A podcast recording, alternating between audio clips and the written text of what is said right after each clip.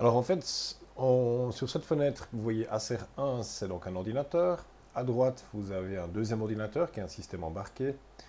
Les deux sont branchés sur le même switch où se trouve le routeur Cablecom. En bas, la fenêtre Init 7, c'est une autre connexion Internet V6 qui n'a rien à voir. On va regarder maintenant les adresses IP qu'il y a sur notre ordinateur, IPv6. On en voit plusieurs et on va en choisir une des trois, celle qui finit par 2B2F. Ce qu'on peut aussi remarquer, c'est qu'il y a un slash 64. Ça veut dire qu'en fait, cette adresse IP fait partie d'un sous-réseau. C'est le sous-réseau de toutes les machines qui sont branchées au switch interne du routeur. On voit ici un autre exemple, par exemple avec le système embarqué qui a une autre adresse MAC toujours dans le même sous-réseau. Donc on a deux puissants 64 adresses à disposition. C'est pas dit que le routeur euh, les alloue toutes parce que c'est par DHCP. J'ai configuré dans le Cablecom notamment la persistance des adresses. Donc je pense que c'est du DHCP classique V6. À partir de là, on pourrait aussi écrire ce sous-réseau comme ceci. Hein, euh. c'est ça le sous-réseau. Ce pas des adresses privées, c'est une adresse publique. Hein, c'est ça qui change. En IPv6, on utilise rarement l'adresse privée. Donc on a pas mal d'équipements qui sont en public.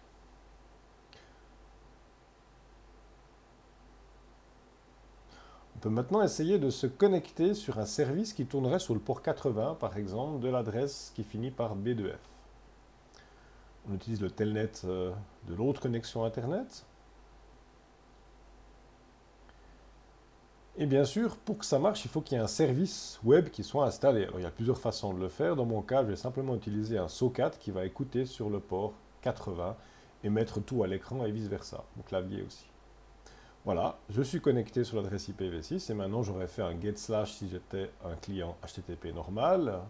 Mais là, je tape n'importe quoi. C'est visible du côté du euh, serveur qui est en fait la petite machine à serre derrière Cablecom. Principe relativement simple. Voilà. Maintenant, si on essaye avec, par exemple, euh, un ping, ça, ça ne va pas marcher parce qu'on n'a pas ouvert ça dans le firewall du routeur Cablecom. Même chose si j'essaye sur un autre numéro de port, ça ne marchera pas non plus. Même chose si j'essaye sur une autre adresse IP d'une autre machine.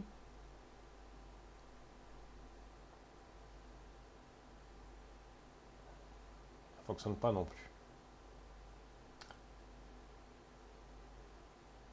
Alors, comment ça se fait que ça marche sur le port 80 de mon adresse qui finit par B2F bah, C'est parce que j'ai mis une règle de firewall. Ça se fait dans Paramètres avancés, Filtrage IP et port.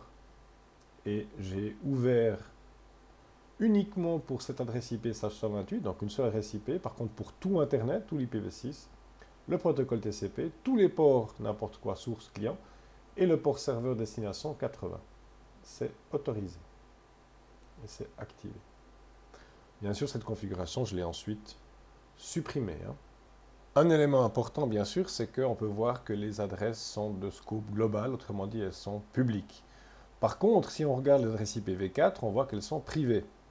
Et d'ailleurs, avec DS Lite, donc la configuration actuelle du routeur Cablecom, c'est DS Lite, ça veut dire en fait que le IPv6 est natif, public, avec un slash 64, qu'on peut ouvrir et faire des services. Par contre, l'IPv4 est en privé, ça, c'est le cas pour quasiment tous les fournisseurs d'accès Internet euh, end-user en Suisse. Mais par contre, le problème est que sur le routeur lui-même, il y a aussi une adresse privée, il n'y a pas l'adresse publique. En fait, on est derrière un carrier grade NAT. Impossible de faire des serveurs. Donc, si vous voulez des serveurs IPv4, il n'y a pas de solution autre que de demander de revenir à l'ancienne méthode, qui est plus ancienne que DS Lite. Ils appellent ça le mode modem, si on veut, mode bridge. Et dans ce cas-là, vous aurez une adresse IPv4 utilisable, mais vous n'aurez plus d'IPv6.